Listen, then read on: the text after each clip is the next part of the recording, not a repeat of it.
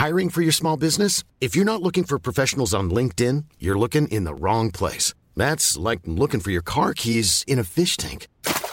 LinkedIn helps you hire professionals you can't find anywhere else, even those who aren't actively searching for a new job but might be open to the perfect role. In a given month, over 70% of LinkedIn users don't even visit other leading job sites. So start looking in the right place. With LinkedIn, you can hire professionals like a professional. Post your free job on linkedin.com slash people today.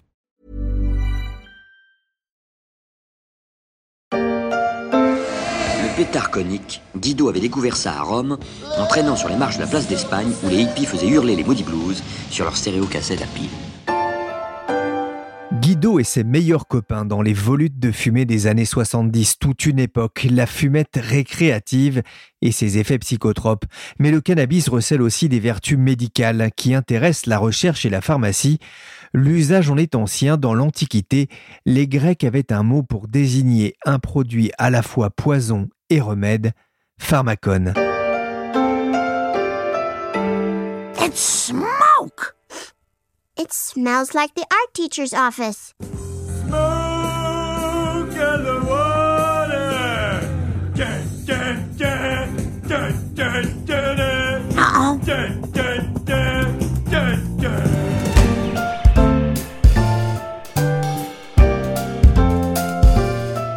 Je suis Pierrick Fay, vous écoutez La Story, le podcast d'actualité des échos, et on va s'interroger sur le business agricole du cannabis.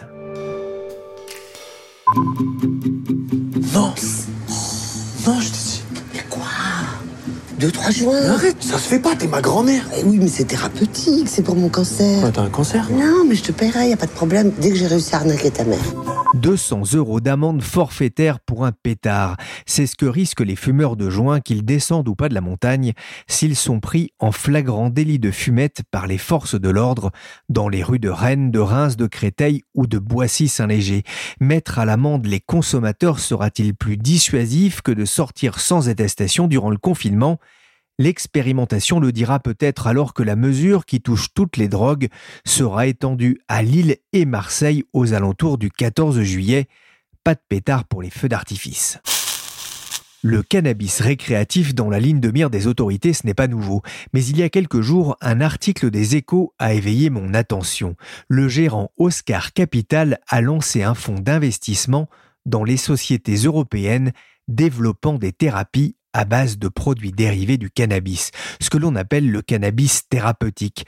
Le secteur est en vogue aux États-Unis et surtout au Canada, où il a profité de la légalisation progressive du marché, à tel point qu'en début d'année, le secteur a souffert de la surproduction et de la baisse des prix, provoquant des difficultés pour les sociétés leaders du secteur comme Tilray ou Canopy Growth, dont les actions se sont effondrées depuis un an en bourse.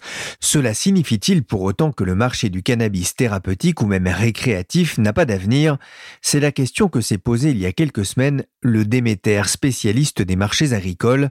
Sur tout marché, il y a une offre et une demande, et d'abord la demande est bien là. Il y a même un chiffre qui circule, 4% de la population adulte mondiale aurait consommé du cannabis en 2017, un chiffre élevé alors que sa revente est interdite presque partout. Le cannabis, c'est la drogue la plus consommée euh, au monde, beaucoup plus que toutes les autres drogues euh, rassemblées. D'ailleurs, c'est une drogue qui engendre euh, peu de décès hein, comparé aux opiacés qui sont responsables de la plupart des, des décès. Mathieu Brun est chercheur associé à Sciences Po Bordeaux et responsable des études pour le think tank Déméter. Alors les chiffres exacts euh, sont assez difficiles à obtenir. Effectivement, on parle de 4% de la population, ce qui fait à peu près 180 à 200 millions de, personnes.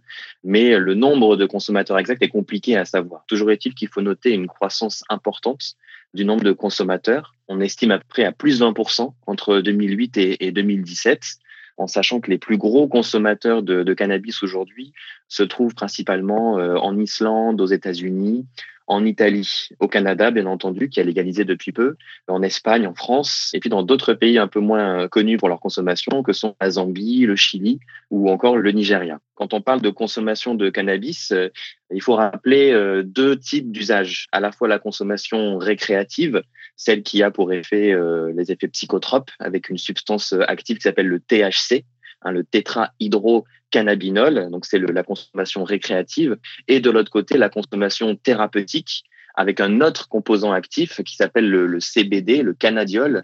Et ce CBD qui est autorisé en, en traitement sur prescription médicale parce qu'il des vertus qui sont antalgiques, anxiolytiques et aussi anti-inflammatoires. Et pour finir, juste un, élément quand on parle de consommation aujourd'hui, ce qui fait aussi que ce soit difficile d'avoir des, idées précises sur les chiffres, c'est que le cannabis est consommé sur plusieurs formes. Il peut être à la fois fumé ou inhalé sous la forme d'herbe, c'est ce qu'on appelle plus communément la marijuana. C'est la feuille, la fleur et, la tige séchée, ou au contraire sous forme de résine, ce qu'on appelle aussi plus communément le, le hashish, qui est la compression des sécrétions résineuses de la plante.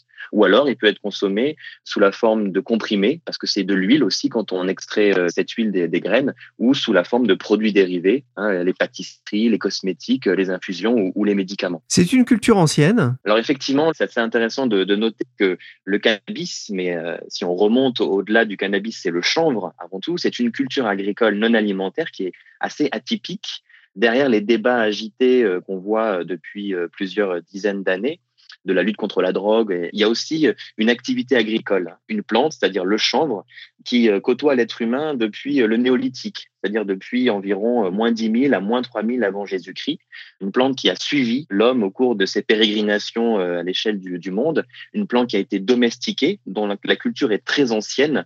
On retrouve des traces assez précises en Chine de l'utilisation de cette plante, notamment pour faire de la poterie, hein, au moins 8000 avant Jésus-Christ. Et le chanvre a été vraiment au centre des échanges très intenses entre l'Orient et, l'Occident au, au, fur et à mesure des siècles, d'abord pour les vêtements, grâce aux fibres de ce chanvre, mais aussi pour l'alimentation. Il s'est étendu progressivement à l'Antiquité, depuis l'Inde vers l'Égypte, mais aussi le Moyen-Orient, l'Europe de l'Est, puis la Gaule, notamment aussi avec l'influence des Romains et des Grecs. Finalement, le cannabis et le chanvre, c'est un produit qui, s'il n'a pas été directement un levier de la mondialisation, est bien un produit mondialisé. Il a vraiment suivi les invasions barbares, les croisades, mais aussi le commerce triangulaire vers le Nouveau Monde, vers les Caraïbes, puis ensuite en remontant vers l'Amérique du Nord au 19e et au 20e siècle. Donc une culture extrêmement ancienne et qui a circulé dans, dans le monde entier, puisque ce chanvre agricole et à usage industriel a, a connu un, son apogée vraiment pendant les conquêtes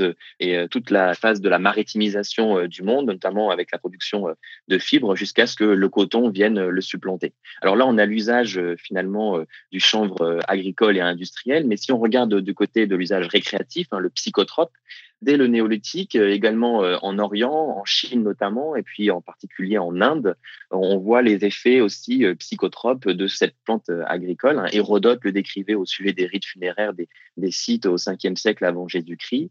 ensuite, les chrétiens ont largement diabolisé le cannabis avant qu'on ne redécouvre son usage, notamment au 19e siècle avec la présence des orientalistes hein, et, et, les campagnes de Napoléon en Égypte. Hein, ces soldats ont ramené de l'herbe ou des graines en Europe et se sont constitués des cercles de consommation. Alors, ils s'appelaient parfois les, les hachichiens à Paris avec des grands noms tels Delacroix, Baudelaire, Gérard de Nerval ou encore Théophile Gautier. Des fantasias, des cercles de consommation jusqu'à ce que finalement l'ère de la prohibition vienne limiter la consommation de ce cannabis récréatif la guerre contre la drogue au XXe siècle, dans la deuxième partie du XXe siècle, jusqu'à nos jours finalement, où aujourd'hui on voit une ère de légalisation depuis les années 2000 et, et 2010 avec euh, aux avant-postes euh, les États euh, d'Amérique du Nord, États-Unis et Canada. Le pays de la feuille d'érable devient aussi celui de la feuille de cannabis.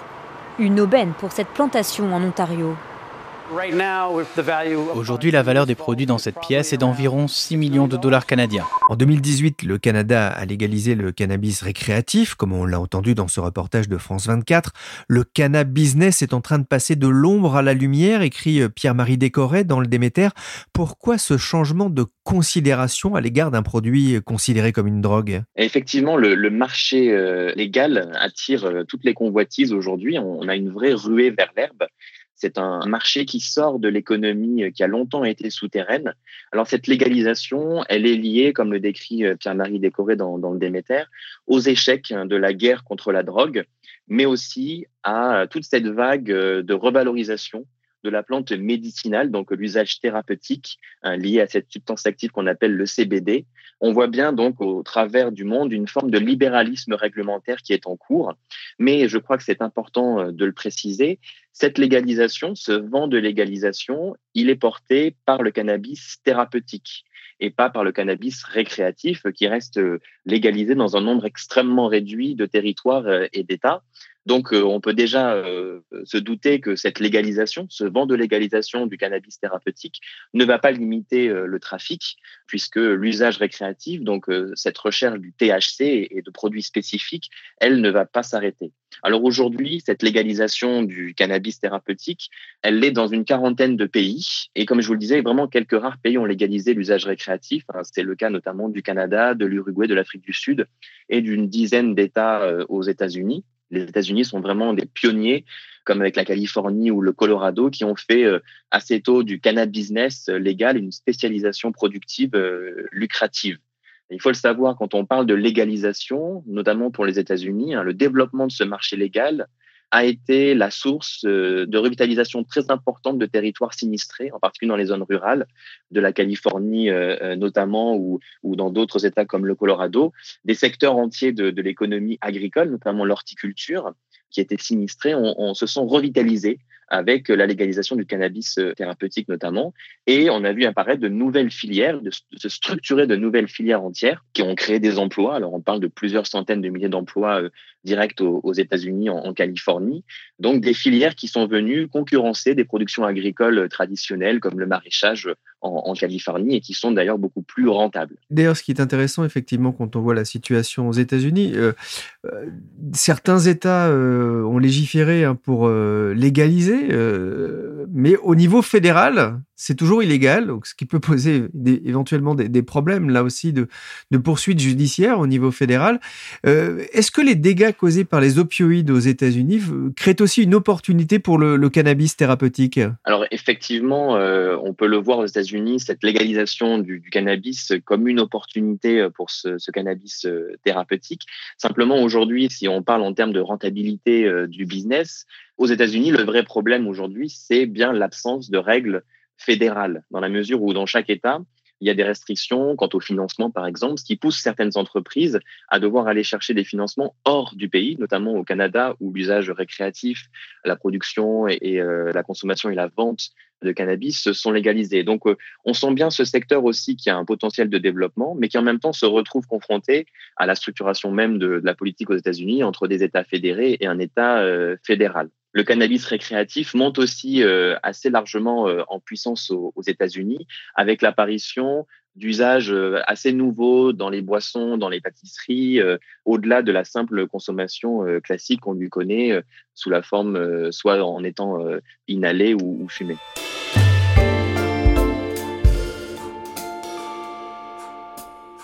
Mathieu Brun, il y a un mot que vous avez employé à plusieurs reprises, c'est le terme de rentable. C'est un produit agricole rentable, le cannabis? Alors effectivement, on peut s'interroger sur le fait que ce soit un business rentable pour les agriculteurs, puisque ça reste une production agricole non alimentaire.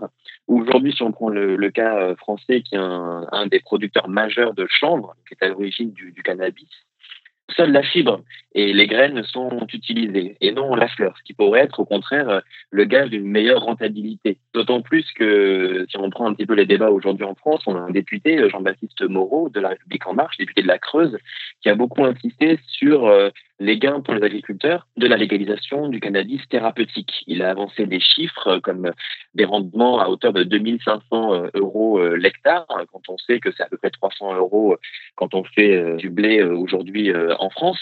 Donc cette rentabilité, elle est liée aussi, bien entendu, au statut légal du cannabis. Le secteur, à la fois pour les agriculteurs, mais aussi pour les industriels et les transformateurs, sera lucratif à condition que l'usage soit 100% légal il y a des flous juridiques qui sont des obstacles à cette légalité. Alors c'est d'autant plus intéressant de noter aussi que la culture même du cannabis est assez facile c'est une culture qui demande euh, bien entendu euh, des intrants, mais qui est facile à faire à peu près partout. Aujourd'hui, on peut cultiver euh, du cannabis dans de nombreux pays. Hein. c'est à peu près 150 à 160 pays sur lesquels on cultive ce cannabis.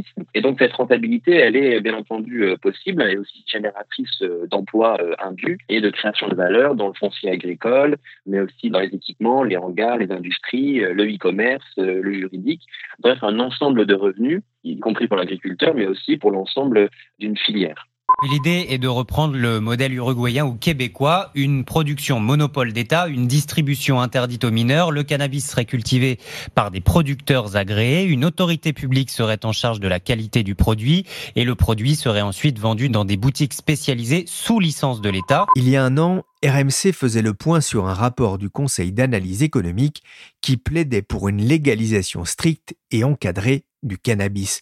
On a une idée, Mathieu Brun, de ce que serait l'impact économique d'une telle mesure en France? Alors c'est assez difficile de savoir avec certitude les chiffres, puisqu'une fois de plus, quand on va parler de dépénalisation, tout dépend si on va légaliser le cannabis thérapeutique ou aussi le cannabis à usage récréatif, donc avec ses effets psychotropiques. Si on prend euh, le cas euh, de la France, on, a plusieurs chiffres. Aujourd'hui, on estime que le chiffre d'affaires en France du cannabis serait autour de 1 milliard d'euros, donc avec euh, aussi tout un lot d'emplois indus et d'activités qui seraient génératrices de revenus pour plus que le simple producteur, mais aussi pour le transformateur, et, le, commerçant. Alors il y a un exemple qui est intéressant à voir, c'est celui du Canada, qui a été un des premiers États avec l'Uruguay à légaliser la consommation thérapeutique à l'usage récréatif. Très vite, on a vu une bulle spéculative apparaître sur le Canada, une bulle qui a explosé. C'est un secteur qui a connu une flambée spéculative en 2018, avec une, forte hausse notamment des cours et des actions des, entreprises, puis une grande baisse. Donc on a eu ce green rush, hein, cette ruée verte avec le début aussi d'une guerre commerciale et, économique. Alors les effets positifs, la rentabilité de ce cannabis, euh, elle est viable, elle est possible si on se projette sur plusieurs années, puisqu'il faut adapter un secteur économique qui est en construction, il faut créer des filières, créer des, outils euh, de vente, euh, des législations. Pour que tous les éléments soient rassemblés, bien entendu, il faut pas mal de, temps et les chiffres sont d'autant plus difficiles à donner Aujourd'hui, on n'a pas de certitude quant à la consommation euh, actuelle. Une tonne 2 à Hondaï, une tonne 7 le mois suivant à Biriatou. En 2017, les saisies de cannabis en Nouvelle-Aquitaine ont augmenté de 87%. Dans ce reportage de France 3 Nouvelle-Aquitaine de 2017, on entend les saisies records de cannabis. Alors que représente justement le trafic, l'économie souterraine du cannabis? Le cannabis euh, légal est extrêmement faible comparé à toute la sphère euh, souterraine et la sphère illégale du cannabis. Hein. C'est un marché qui est immense euh, et qui est largement euh, méconnu. On le chiffre aux alentours de 150 milliards de dollars. Hein. ça, c'est le marché total du cannabis aujourd'hui dans le monde. Et si on prend uniquement euh, l'aspect informel et l'économie souterraine, le cannabis illégal, c'est 90 à 95% de ce chiffre. Donc finalement, c'est très peu le cannabis légal, à l'inverse donc de ce trafic qui est énorme. Aujourd'hui, le cannabis, c'est 40% hein, du trafic de drogue au niveau euh, mondial et euh, principalement euh, au niveau de la répartition géographique, on le trouve en Amérique du Nord, en particulier aux, États-Unis. Alors le trafic mondial est en réalité un ensemble de trafics locaux. C'est là bien toute la différence avec des consommateurs de stupéfiants comme l'héroïne, par exemple, où on a de grandes organisations euh, clandestines. C'est le cas aussi de, la cocaïne. Le cannabis est une multitude de trafics euh, locaux, car la production, elle est peu intensive en capital ou, en compétences, et on peut la retrouver dans de nombreux endroits du monde. On pourra parler donc de ces pays qui en produisent, même si on voit aujourd'hui de plus en plus se développer une production industrielle avec l'implication euh, du crime organisé qui rentre dans une guerre des prix notamment dans des contextes de légalisation comme au Canada, puisque quand on a un cannabis légal, il est souvent plus cher. Parfois aussi, euh, il répond moins à la demande des consommateurs, notamment sur le plan de la présence euh, et des pourcentages de présence de THC, hein, donc la substance qui fait les effets euh, psychotropes. Donc on a bien entendu l'émergence aussi de ces acteurs du crime organisé qui prennent de plus en plus de passes, y compris via le développement des échanges dématérialisés. Qui dit trafic dit aussi saisie, Aujourd'hui, on, estime que c'est à peu près 10 euh, à 20% de la production mondiale qui est saisie, hein, en majorité euh, de l'herbe, mais aussi euh, de la résine, en particulier en, Europe et en Espagne, qui est la porte d'entrée du, hashish marocain. On a bien compris hein, que l'évolution de, de, ce business dépendra de l'ouverture des pays. Est-ce que la légalisation ou la dépénalisation concernera uniquement les propriétés thérapeutiques ou l'usage récréatif on constate quand même aussi, et c'est peut-être la, preuve que les choses sont en train de bouger, un intérêt de la part de, l'industrie euh, agroalimentaire. Absolument. C'est donc là tout l'enjeu aussi de la rentabilité euh, du business. C'est un marché qui est porteur euh, à long terme. Aujourd'hui, si on regarde bien pourquoi est-ce que l'industrie agroalimentaire s'intéresse à ce secteur, c'est en particulier parce que les grandes industries agroalimentaires, notamment la production de tabac, mais aussi la production de, boissons. C'est le cas de Heineken, de Coca-Cola ou, les grandes compagnies de tabac, ex Philippe Morris, s'intéressent à cette production parce qu'on y voit là aussi des parts de marché intéressantes, dans la mesure où quand on voit des pays qui ont légalisé le cannabis à usage récréatif, on voit parallèlement une baisse notamment de la consommation d'alcool si on prend un, produit euh, comme euh, une bière et à l'inverse un, produit à base de cannabis, un poisson à base de cannabis, on aura les mêmes effets, simplement on aura une boisson qui sera sans alcool. Donc le secteur intéresse énormément les géants du secteur euh, agroalimentaire qui prennent de plus en plus de place et qui investissent assez largement dans ce marché. Le cannabis business aujourd'hui, il est finalement, si on voulait le résumer, encouragé par deux types d'acteurs des acteurs traditionnels, faut pas les oublier, même si on voit l'émergence d'acteurs euh, agroalimentaires dans le cannabis business. Mais ces acteurs traditionnels qui sont spécialisés, eux se lancent aujourd'hui dans la commercialisation. Hein, c'est le cas notamment de ces grands groupes comme Canopy Growth, qui est un groupe euh, canadien qui a été lancé en 2013, qui est la plus grande compagnie mondiale de, cannabis, mais aussi euh, Aurora ou Bedrocan aux Pays-Bas. Et à côté de ça, on voit ces nouveaux acteurs, ces nouveaux investisseurs qui sont euh, présents euh, dans la recherche sur euh, notamment le génome, sur le cannabis ou dans la transformation. Hein, c'est le cas, comme je vous le disais, de l'industrie, du tabac ou, de la boisson qui investissent assez largement, en particulier les boissons alcoolisées, les spiritueux, qui voient aussi le développement de ce marché comme une concurrence et donc une nécessité d'être présent. Les marchés se transforment de plus en plus. Aujourd'hui, l'offre s'élargit. La légalisation, elle crée vraiment une industrie de la transformation, à la fois euh, sur le plan pharmaceutique, mais aussi euh, agroalimentaire, avec de nouvelles variétés d'herbes qui répondent à de nouvelles demandes, des produits comestibles, des boissons, de l'alimentation, mais aussi des produits récréatifs, euh, sucrés. Bref, une demande qui est en train de changer, qui est en hausse, croissante comme on l'a dit au tout début, et qui pourrait aussi signifier le retour du chanvre, une plante qui contient très peu de, de cannabinoïdes et qui peut être utilisée dans les pâtes, les barres de céréales, Aujourd'hui, toute la, véganisation, la végétalisation de la consommation pourrait aussi dynamiser cette filière qui est le chanvre et qui est produite euh, notamment euh, en France. Alors Mathieu Brun, un dernier mot, un plus en ligne avec euh, l'actualité récente. Quel sera l'impact? Est-ce qu'on peut déjà mesurer l'impact de la pandémie de Covid-19 euh, sur la consommation, la production de cannabis, mais aussi peut-être sur le processus de, légalisation Alors effectivement, c'est assez intéressant de mettre en, parallèle l'épisode de, coronavirus et euh, la consommation et la production euh, de cannabis, hein, qu'il soit légal ou illégal. Alors on a vu en Italie la création de masques à partir de chanvre, mais si on regarde bien, il faut retenir que c'est une production agricole non alimentaire qui apparaît de plus en plus comme étant de première nécessité. Alors quelques commentaires assez euh, assez généraux aujourd'hui. On a une demande élevée hein, depuis euh, l'annonce euh, du confinement. On a des nouvelles formes de consommation, des nouvelles formes de livraison. Alors on fait de plus en plus de livraison à domicile dans les pays où c'est légal.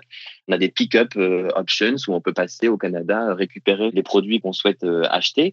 Les consommateurs ont fait beaucoup de stocks dès l'annonce du confinement, très très vite. Au lieu d'acheter un produit, les consommateurs en ont acheté quatre ou cinq, si bien que les prix ont augmenté, notamment sur le marché marché euh, légal euh, en Californie, on a fait des achats de caution. Et euh, dans ces États comme la Californie ou New York ou même dans la ville de San Francisco, hein, les magasins qui vendent des produits à base de cannabis ont été identifiés comme essentiels et donc peuvent ouvrir. Si on compare aujourd'hui avec ce qui se passe en France, on a vu une très forte hausse du prix du cannabis, donc du cannabis illégal. Hein. On est passé d'à peu près 100, 180 euros euh, les 100 grammes de résine à plus de 500 euros dès le début du confinement, donc avec un enjeu extrêmement complexe. D'autant plus que le contrôle aujourd'hui, euh, en raison du confinement, a des conséquences euh, sur les circuits logistiques et d'approvisionnement du, du, cannabis. le confinement rend plus difficile les capacités à trouver ce cannabis, notamment dans les pays où c'est illégal. Les dealers sont de plus en plus contraints de devoir se cacher, de trouver des subterfuges pour pouvoir continuer à, à livrer. Les trafics internationaux eux-mêmes sont confrontés à la surveillance des frontières, donc avec une baisse du, commerce euh, légal. En France, euh, la résine qui vient du Maroc euh, via l'Espagne ne peut que difficilement circuler. Alors si maintenant on parle de l'impact du Covid-19 sur les débats quant à la légalisation, beaucoup de, de pourfendeurs de la dépénalisation et de la légalisation du, du cannabis ont mis en avant le fait que ça pourrait être une manne financière intéressante pour les États qui se sont engagés dans de nombreuses mesures d'allègement des taxes pour les entreprises. Beaucoup se disent, tiens, si on légalise euh, le cannabis aujourd'hui, ça permettrait de remplir les caisses de l'État un petit peu comme ce qui s'était passé au, moment euh, de la prohibition euh, de l'alcool aux États-Unis et de la Grande Dépression de 1929. Et il était nécessaire d'imposer des taxes un peu partout pour renflouer euh, les caisses. Et c'est là qu'on a levé de manière progressive la prohibition de l'alcool. Alors les chiffres sont extrêmement variés, on, voit de tout, mais ça pourrait rapporter plusieurs milliards d'euros de taxes pour le gouvernement français en cas de légalisation du cannabis. Merci Mathieu Brun, chercheur associé à Sciences Po Bordeaux et responsable des études pour le think tank Déméter. La story, c'est fini pour aujourd'hui. Et si vous faites écouter cette émission aux moins de 18 ans, merci de faire comme dans la série How I Met Your Mother. Kids, to understand this story, you need to know that your Uncle Marshall was doing something that lots of college kids do. How do I say this? He was, uh, let's say eating a sandwich. Merci de changer le mot pétard par sandwich. L'émission a été réalisée par Willy Gann, chargé de production d'édition Michel Varnet. Vous pouvez nous retrouver sur toutes les plateformes de téléchargement et de streaming de podcasts. N'hésitez pas à vous abonner et à nous donner 5 étoiles si l'émission vous a plu. Pour l'information en temps réel, c'est sur leséchos.fr et tous les matins dans vos kiosques préférés.